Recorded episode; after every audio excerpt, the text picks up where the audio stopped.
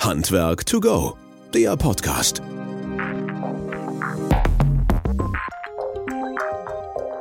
Herzlich willkommen zu unserem Podcast Handwerk to Go. Schön, dass ihr wieder eingeschaltet habt und dabei seid. Wir freuen uns immer wieder über euer Feedback zu unseren Folgen und auch Wünsche oder auch Fragen, die ihr habt. Die könnt ihr uns gerne über die Social Media Kanäle persönlich oder halt natürlich auch per E-Mail unter podcast.wöhler.de schreiben. Wir freuen uns über jeden Einzelnen und wir würden uns ja auch immer wieder freuen über die Wünsche, die ihr habt. Und uns erreichen immer wieder Sachen, die in die Gebäudetechnik gehen. Dass wir immer wieder sagen, wie funktioniert denn die moderne Gebäudetechnik? Dazu hatten wir Ende letzten Jahres, also Dezember 21, einen Podcast mit der Firma Wolf zusammen, wo wir halt die einzelnen Sachen im Gebäude mal untersucht haben. Und wir freuen uns umso mehr, dass wir jetzt hier bei uns im Podcast einen wahren Experten zu dem, ja, zu der Energiewende und für die Energiebetrachtung in der Zukunft haben.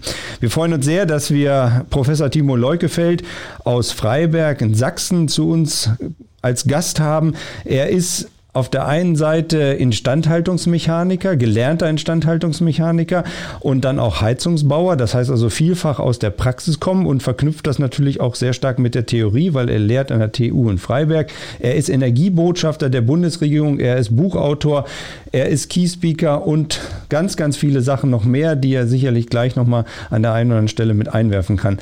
Herr Leukefeld, vielen, vielen Dank, dass Sie Zeit haben und äh, bei uns hier im Podcast sind. Hallo. Hallo, vielen Dank für die Einladung. Freut mich. Ja, es freut uns auch, dass Sie hier mit uns ein paar Punkte zur Energiewende diskutieren können und auch wollen halt. Und dann wollen wir mal ein bisschen reingehen und gucken. Ähm, wenn wir uns jetzt die Energiewende angucken, ganz aktuell, ne, die Bundesregierung hat sich ein bisschen neu aufgestellt halt letztlich. Ähm, was können wir im Gebäudebereich, weil Sie haben da ja schon auch ähm, ja, große Ansätze, was können wir im Gebäudebereich halt ändern und anpassen, um auf die Energiewende einzuwirken? Naja, man muss sich das übergeordnete Ziel anschauen. Der Green New Deal hat sich weltweit sozusagen entschlossen, ähm, eine Dekarbonisierung einzuleiten. Also man verabschiedet sich ähm, von der Verbrennung von Kohlenstoff aus genannten oder aus bekannten Klimaschutzgründen und bricht das jetzt runter in alle Bereiche, in die Industrie, Verkehr, Gebäude. Und im Gebäude kann man natürlich eine ganze Menge machen. Man kann zum einen den Verbrauch reduzieren an fossiler Energie indem man Gebäude besser dämmt oder effizientere äh, Heizkessel reinsetzt, bessere Fenster, ne, diese mhm. energetische Sanierung macht. Ähm, und man kann natürlich die Energie, die man zuführt, äh, so grün wie möglich machen. Also möglichst an den Gebäuden selber Energie erzeugen, über die Sonne zum Beispiel, über BHKW, äh, gibt es ja verschiedene ähm, Technologieansätze, um möglichst viel von dem Restenergiebedarf dann mit grüner Energie zu tätigen, um irgendwann in ein paar Jahrzehnten in eine CO2-freie äh, Gesellschaft hineinzukommen. Das ist ja das Ziel quasi halt, dass wir dann diese CO2, CO2-freie Gesellschaft, haben Sie es genannt, halt erreichen können. Jetzt gibt es natürlich die ganze Herausforderung zwischen dem Gebäudebestand, da kommen wir sicherlich auch gleich nochmal drauf, aber Sie haben ja auch äh, im Neubau ist es vielleicht ein bisschen einfacher von den Ansätzen her dahin zu kommen, wie man das schaffen kann. Da sind Sie ja noch schon seit Jahren unterwegs und versuchen so, naja, ein paar neue Ideen halt auch in die Praxis umzusetzen. Vielleicht können Sie da nochmal zwei, drei Worte zu sagen, wie das denn dann auch tatsächlich in der Praxis funktionieren kann. Also es gibt im Prinzip in der Umsetzung zwei äh, große Probleme. Das eine ist die Ideologie aus der Politik ähm, okay. und das äh, zweite ist das Thema Wirtschaftlichkeit. Ne? Also wie bringt man es in Ertrag? Und ich darf auch nochmal erinnern, Nachhaltigkeit hat ja immer was zu tun mit drei Säulen. Also nicht nur Ökologie, Soziales, sondern eben auch die Wirtschaftlichkeit. Sprich, alles, was wir ökologisch und sozial machen und sich dann nicht rechnet, ist eben langfristig nicht nachhaltig. Ne? Und wir haben bisher eben viel getan in der Ökologie, was sich aber für die Investoren nie gerechnet hat. Mhm. Und deswegen hm, energetische Sanierung, ein Prozent, also es ist fast nichts passiert.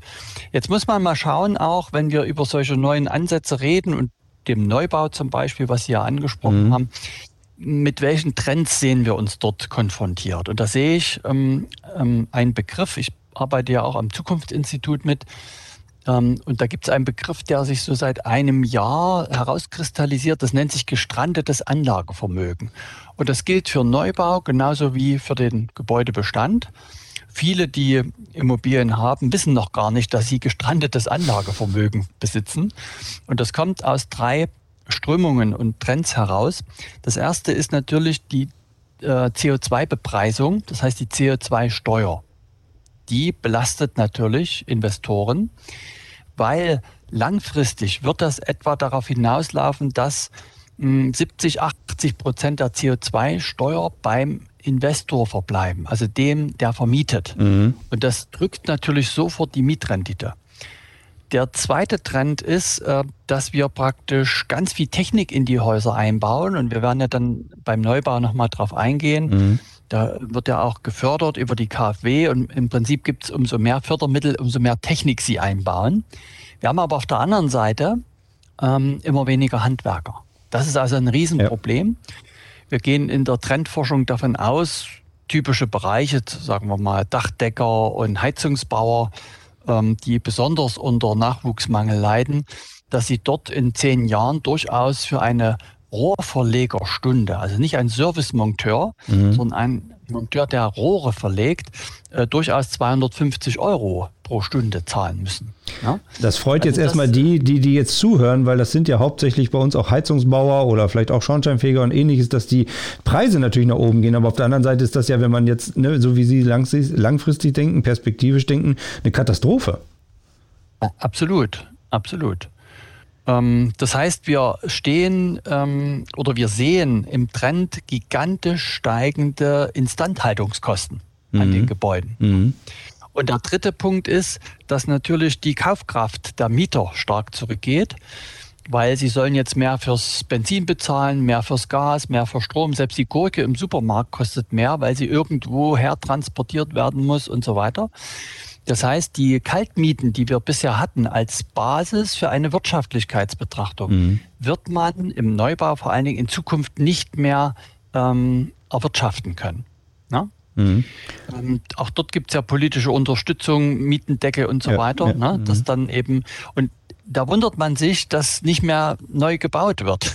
Wenn solche Randbedingungen sind, ist es einfach extrem unwirtschaftlich für einen Investor, Wohnungsgenossenschaft, Gesellschaft, Privater zu investieren.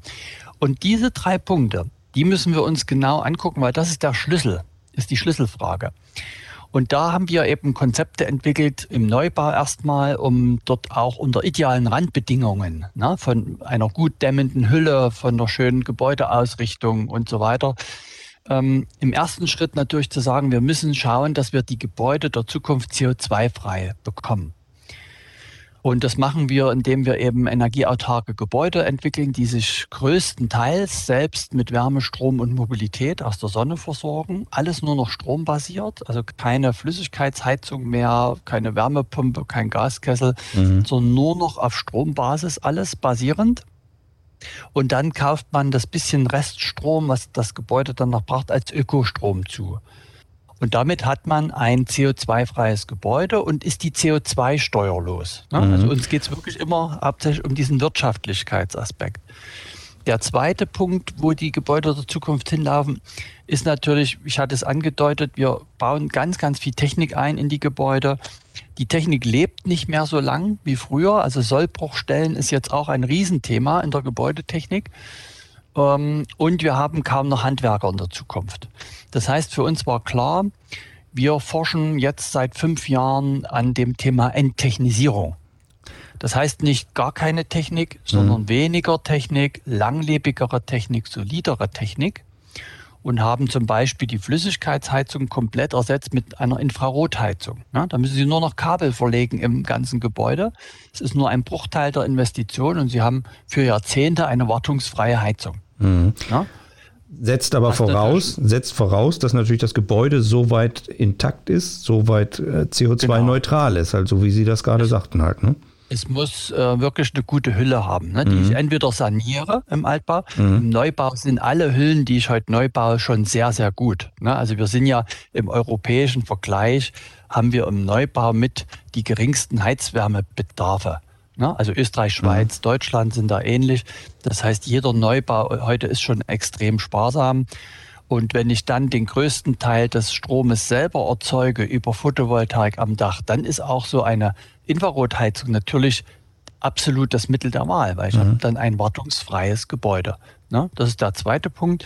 Und der dritte Punkt, und das ist eigentlich der Hauptpunkt, wo die Reise hingeht, wenn die Kaltmiete nicht mehr reicht, um das zu refinanzieren, ähm, dann muss man neue Geschäftsmodelle entwickeln, also neue Einnahmequellen. Und wenn wir ähm, energieautarke Gebäude entwickeln, haben wir gemerkt, naja, man muss zwar noch ein bisschen Energie zukaufen, aber die Abrechnung der Energie im Gebäude, die Abrechnungskosten für den Stromzähler mit Grundgebühr, den Wärmemengenzähler mit Grundgebühr, Betriebskostenabrechnung, die Abrechnung der Energie war doppelt so teuer wie die Energie selber, die man mhm. noch zugekauft hat. Mhm. Und da haben wir gesagt, also hier müsste man jetzt disruptiv tätig werden, ja, also ein altes Geschäftsmodell unterbrechen. Und haben gesagt, bei uns, wir messen gar nichts mehr an den Gebäuden ähm, und machen eine Pauschalmiete mit Energieflat. Das heißt, die Mieter bekommen für bis zu zehn Jahren eine feste Miete garantiert, in der alle Kosten für Wohnen, Wärme, Strom und Elektroauto betanken schon enthalten sind. Und das ist natürlich der Knüller, weil für den Mieter ist es eine sehr große Sicherheit, für mhm. zehn Jahre einen Preis zu haben, keine Energiepreissteigerung, nichts, geht nur mit energieautarken Gebäuden, ne? mhm. die ganz wenig nur noch Energie zukaufen müssen.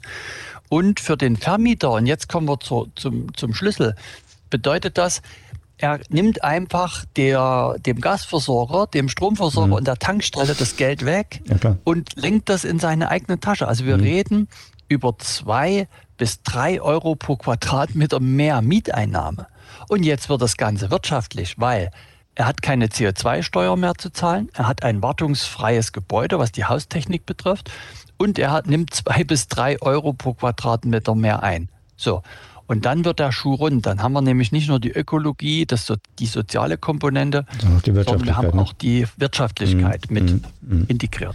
Und äh, das würde ja ein Plädoyer dafür sein, dass man also zukünftig nur noch neu baut halt in der Form oder wenn dann bestehende Gebäude wahrscheinlich Plan macht, um dann halt neu zu bauen. Jetzt haben Sie ja das aus der theoretischen Seite betrachtet, aber ich weiß auch über Ihre anderen Vorträge, dass Sie das ja in der Praxis auch beweisen können. Ne? Also es ist tatsächlich so, dass das genau. auch funktioniert und auch so gelebt wird. Wir haben also, hm, also autarke einzelne Gebäude ähm, planen wir schon seit 20 Jahren, aber dieses neue Geschäftsmodell Pauschalmiete mit Energieflat haben wir 2018 äh, das erste Mal umgesetzt äh, in Wilhelmshaven und in Cottbus mit drei Mehrfamilienhäusern. Die werden auch alle sehr umfangreich, teilweise von äh, Monitoring-Programmen der Bundesregierung begleitet. Selbst äh, soziale Untersuchungen, mhm. also soziologische Untersuchungen, wer wohnt da drin, was ist das für eine Struktur vom Alter, Beruf, ähm, verschwenden die dann Energie, weil sie eine Flatrate haben? Und alle solche Fragestellungen haben wir wirklich ähm, untersucht. Und das hat sich alles sehr, sehr gut bestätigt, was wir geplant haben. Und wir haben eben vor zwei Jahren dann den Schalter umgelegt und bauen seit zwei Jahren jetzt keine flüssigkeitsbasierten Heizungssysteme mehr. Und das alles nur noch auf der Strombasis beziehungsweise Sonnenenergie, um dann das zu machen. Wie hoch ist der, wie hoch ist der Anteil, der, also prozentuale Anteil dann so am Gebäude halt für Heizung? Naja, man kann sagen, die Energieverbräuche, die dritteln sich in etwa. Also ja. ein Drittel des gesamten Energieverbrauchs ist, geht ins Warmwasser, ein Drittel in die Heizung und ein Drittel in den Haushaltsstrom. Mhm. Okay. So, so, setzt sich das ungefähr zusammen.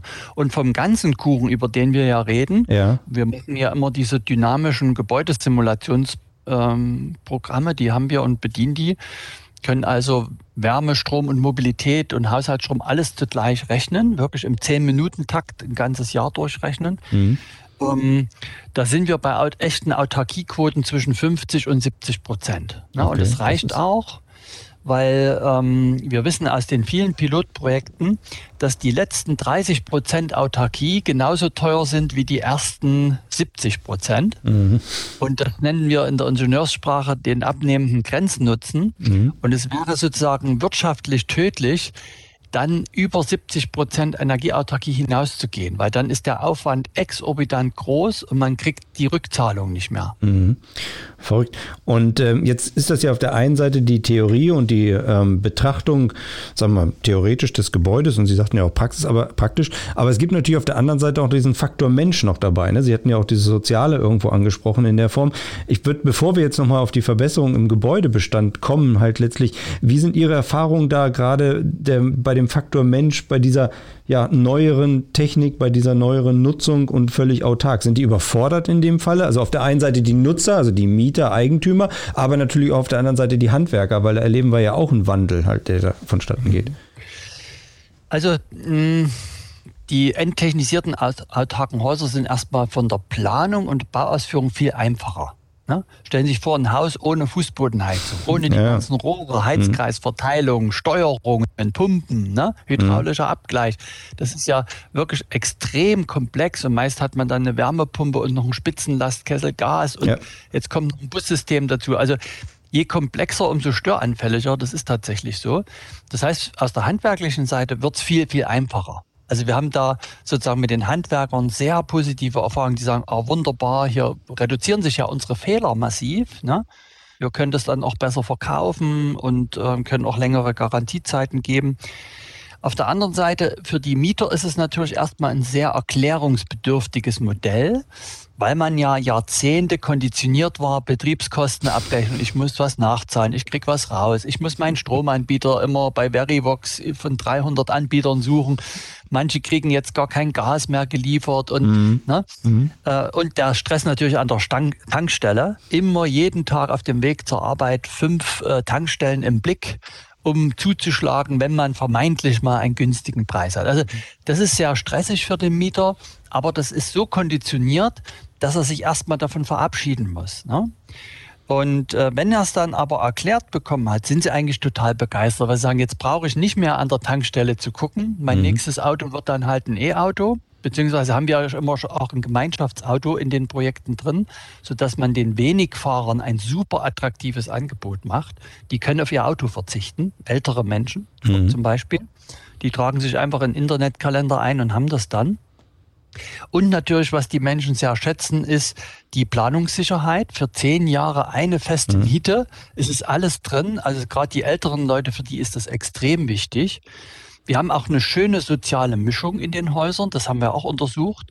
Wir haben also viel so ganz junge Familien, die sagen, ähm, äh, die ganze Welt muss uns als Flatrate zu Füßen liegen und die sagen, endlich Flat, Flatrate mhm. wohnen. Ja, Wunderbar. Genau das haben wir gesucht und wir wollen auch ähm, aufs eigene Auto verzichten. Und wenn hier schon ein Sharing-Auto mit im Mietpreis drin ist, ne, mhm. umso besser.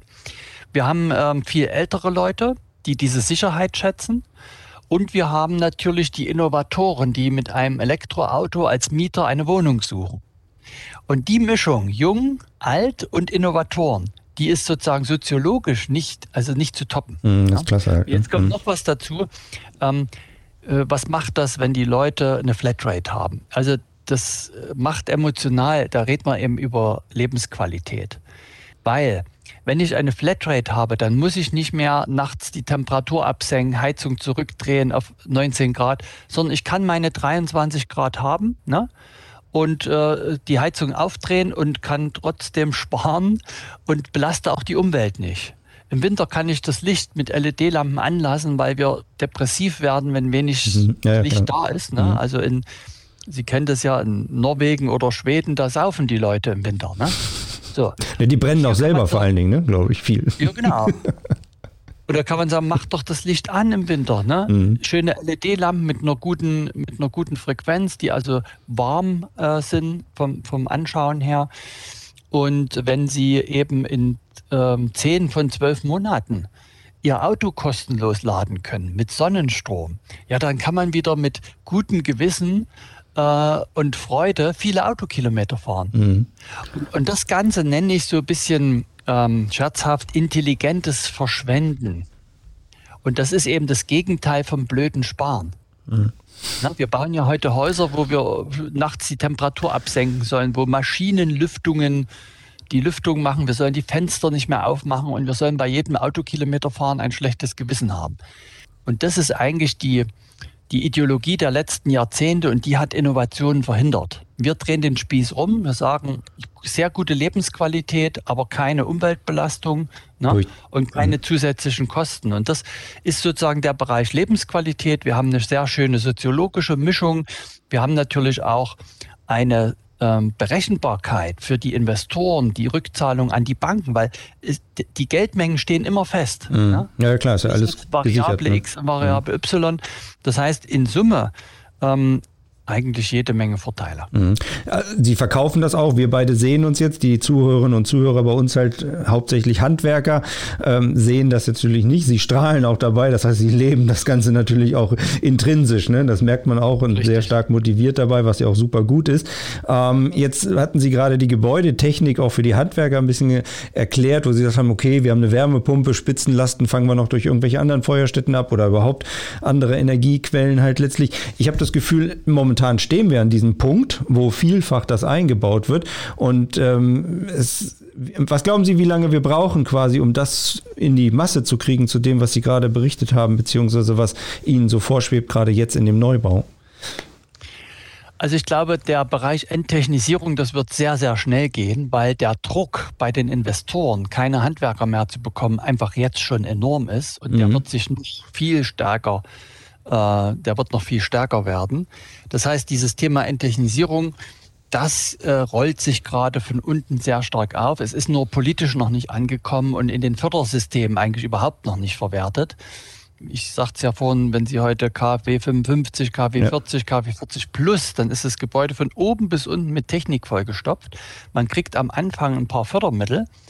Und das sind eigentlich tickende Zeitbomben, sage ich immer, weil sie kriegen das in 10, 15 Jahren nicht mehr repariert oder wenn dann zu horrenden Kosten mhm. und vor allen Dingen nicht sofort. Wenn dann mal was ausfällt und der Mieter nicht gleich äh, sieht, das wird behoben, kann der sofort Mietminderung ja, machen. Also das ja. kommt ja dann auch noch dazu, sozusagen diese Kollateralschäden.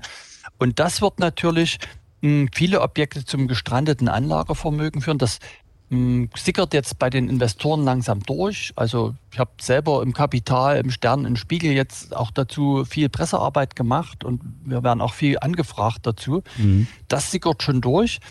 Ob sich und wann sich jetzt energieautarke Gebäude mit dem Geschäftsmodell durchsetzen, ich glaube, das wird noch länger dauern, weil wir natürlich auch ähm, viel Lobby gegen uns haben. Mhm. Also ich ja, sag klar. mal, die ganzen Abrechnungsdienste, die mögen natürlich nicht, wenn sie abgeschafft werden. Ne? Die hören hier nicht zu.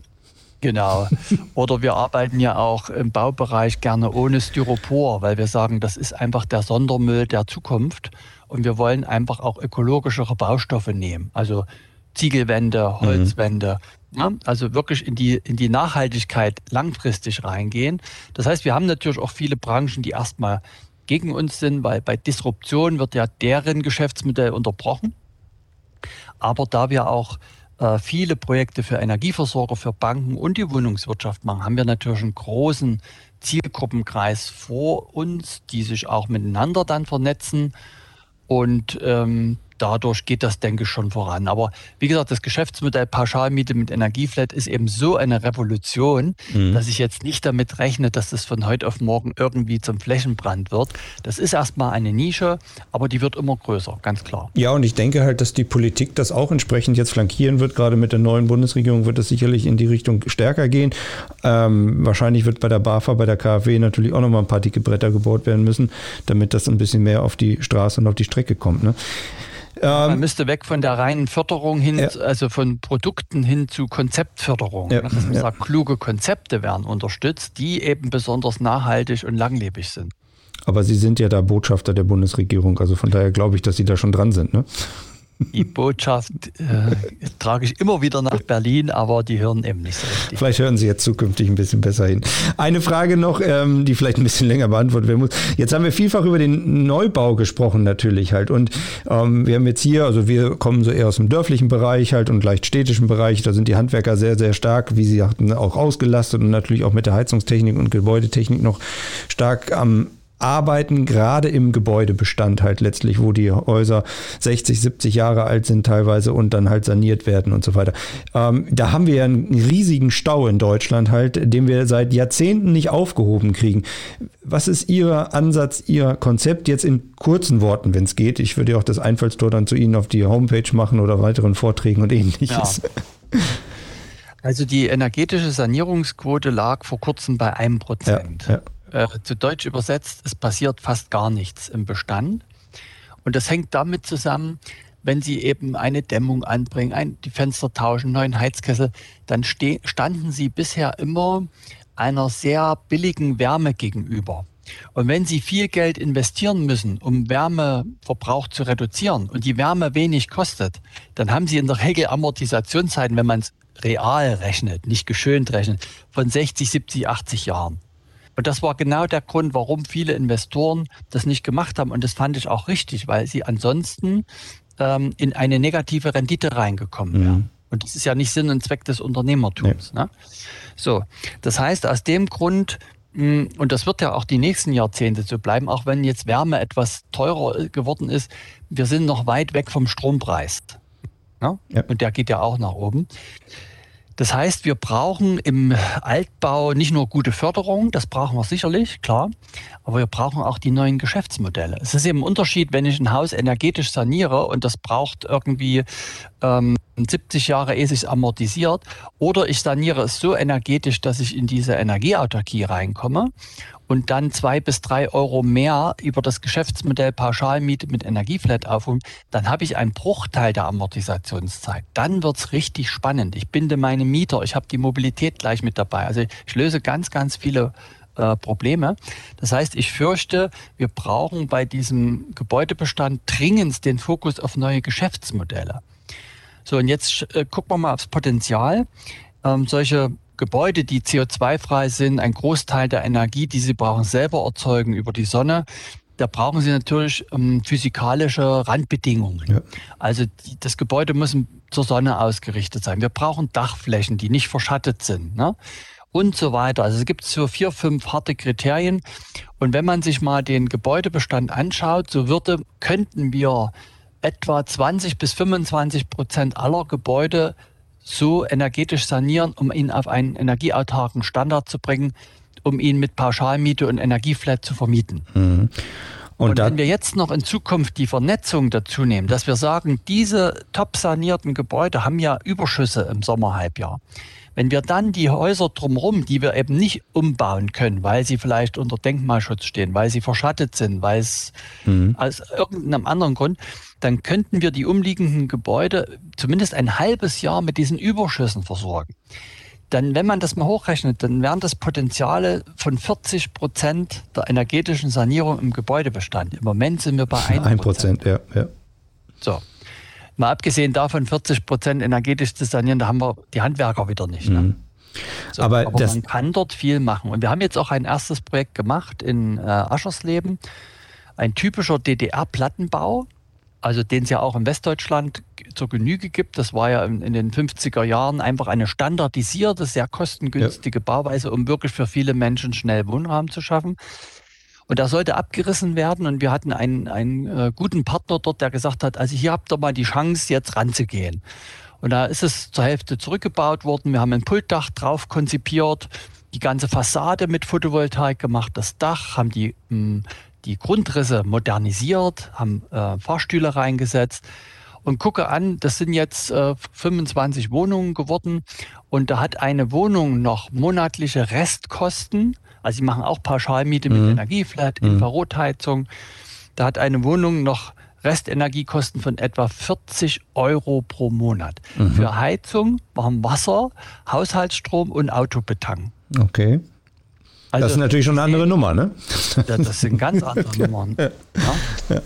Also es gibt da wirklich Ansätze. Ich befürchte nur, dass wirklich über die Hälfte, ich würde fast sagen 75 Prozent des Bestandes werden Problemfall bleiben. Mhm.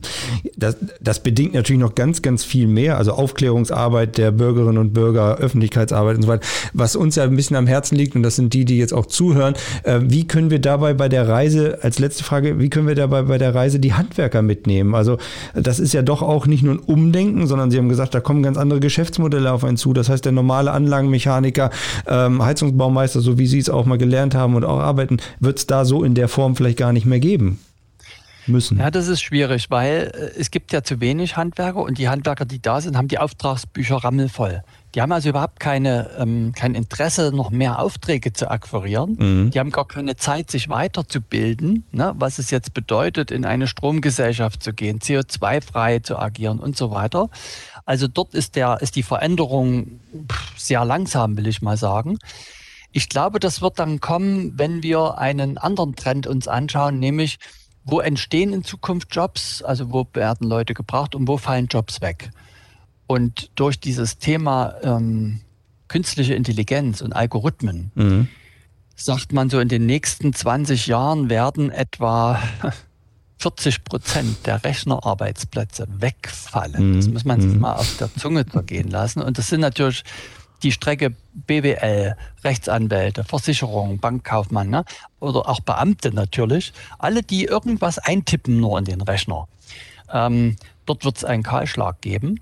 Das heißt, unter dem Druck dann dieser Massenarbeitslosigkeit in diesem Rechnerarbeitsplatzbereich mhm wird natürlich dann der Beruf wieder viel, viel attraktiver, weil dort kriege ich einen Job, dort kriege ich in Zukunft Bestbezahlung, ne, vielleicht sogar ein E-Auto gestellt als Lehrling schon beim Heizungsbauer. Mhm. Ähm, und ich glaube, das wird in den nächsten fünf Jahren schon einen großen äh, Umbruch geben. Und wenn dann wieder praktisch junge Leute, auch studierte Leute, ne, anfangen, einen Beruf zu lernen, die dann mit Digitalisierung und all diesen Sachen einfach anders aufgewachsen sind, dann glaube ich, kippt das Ganze wieder, dass vielleicht auch die Preise runtergehen können, dass wir eben auch ähm, moderne erneuerbare Energieversorgung planen und einbauen, dass ein Installateur eben auch Elektrotechnik mit beherrscht oder plötzlich ein Heizungsbau und Elektriker immer ein Team sind. Ne? Mhm. Dass, dass einfach ganz neue Berufe entstehen, vielleicht Solateur zum Beispiel. Ne? Also Firmen, die ja. sich nur noch mit solchen gesamtheitlichen Solaranlagen beschäftigen. Und das wird sozusagen wieder durch den Schmerz ausgelöst, durch die Disruption, durch die Unterbrechung von Modellen, die dann nicht mehr zeitgemäß sind. Also es kommt da ein bisschen was auf uns zu und ein bisschen schneller als vielleicht gedacht. Das ist ja. das, was ich jetzt auch so mitnehme und was sicherlich auch die Zuhörerinnen und Zuhörer mitnehmen. Äh, gibt es andere Nachbarländer in Europa oder der Welt, die das besser machen als wir? Was meinen Sie jetzt ganz speziell? Ja, im Bereich der Gebäudesanierung und in dem Bereich autarkes sag mal, Wohnen bzw. CO2-Reduzierung. Eigentlich nicht. Also da ist schon Deutschland, Österreich und Schweiz, das sind eigentlich die drei Top-Länder, die auf einem mhm. ähnlichen Level sind. Alles andere bricht dann äh, klippenartig um uns herum, ne, Richtung Polen, Frankreich, äh, Tschechien, diese, die Baukultur, die Energieeffizienz, ja. der Anteil erneuerbarer Energie. Also das ist ein, ein grober Abbruch. Ne? Okay. Das ist wie so eine, so eine Insel, wo man drauf sitzt, wo viel tolle Sachen schon laufen. Ähm, und das könnte sich aber jetzt auch in den anderen Ländern in Europa ändern, wenn eben der CO, das CO2 viel mehr ja, angepreist ja, wird. Höher wird ne? Also das wird so einen Preisdruck ähm, erzeugen, dass dann wieder Innovationen möglich sind. Eine letzte Frage, Herr Leukefeld. Das Jahr ist noch jung. Was wünschen Sie unseren Handwerkern und Handwerkern, auf was sie sich so einstellen, vorbereiten können und was wünschen Sie sich selber für 2022? Naja, den Handwerkern wünsche ich wirklich, dass sie wenn Sie, auch wenn Sie sehr viele Aufträge haben, den Fokus wieder auf Nachwuchs richten, ne? junge Leute ins Unternehmen zu holen, die auch begeistern, dass sie sich öffnen, also technologieoffener werden, auch mal Richtung Enttechnisierung, also Vereinfachung mhm. ja, in diese Richtung. Und was ich mir wünsche, ja, ist natürlich vor allen Dingen ein, ein polit verlässlicher politischer Rahmen mit einer guten Mittelausstattung und auch mit äh, Förderprogrammen, die wirklich eine Initialzündung haben. Ne? Also wo man nicht nur so Mitnahmeeffekte, man nimmt es mit und so weiter, sondern wo wir wirklich lernen zu vereinfachen, äh, mehr in die Nachhaltigkeit zu gehen, mehr auf den Gebäudezyklus, also die Langlebigkeit äh, sich anzuschauen, vielleicht auch Programme zu entwickeln, um, äh, also ich würde als Bundesregierung sozusagen allen Handwerksbetrieben das Lehrlingsgeld sponsern sofort. Und ich würde sagen, jeder Lehrling kriegt ein E-Auto. Mhm. Ich meine, Leasinggebühr 150 Euro im Monat. Was denken Sie, was das für einen Schub geben würde? Mhm. Ne? Und Geld ist ja genug da. Das wird ja am Ende nur gedruckt. Ne? Dann schreiben, und, wir doch mal eine, äh, dann schreiben wir doch mal eine E-Mail an die neue Bundesregierung halt. Ne? Das ist doch mal eine Idee wert. Genau. Die haben nur im Moment sehr viel mit sich selber zu tun. Ja. Müssen wir vielleicht noch ein paar Wochen warten. Aber das kann man machen, klar. Und das wünsche ich mir, damit einfach wirklich, wie gesagt, ich bin gelernter Handwerker, mein Herz schlägt für die Handwerker.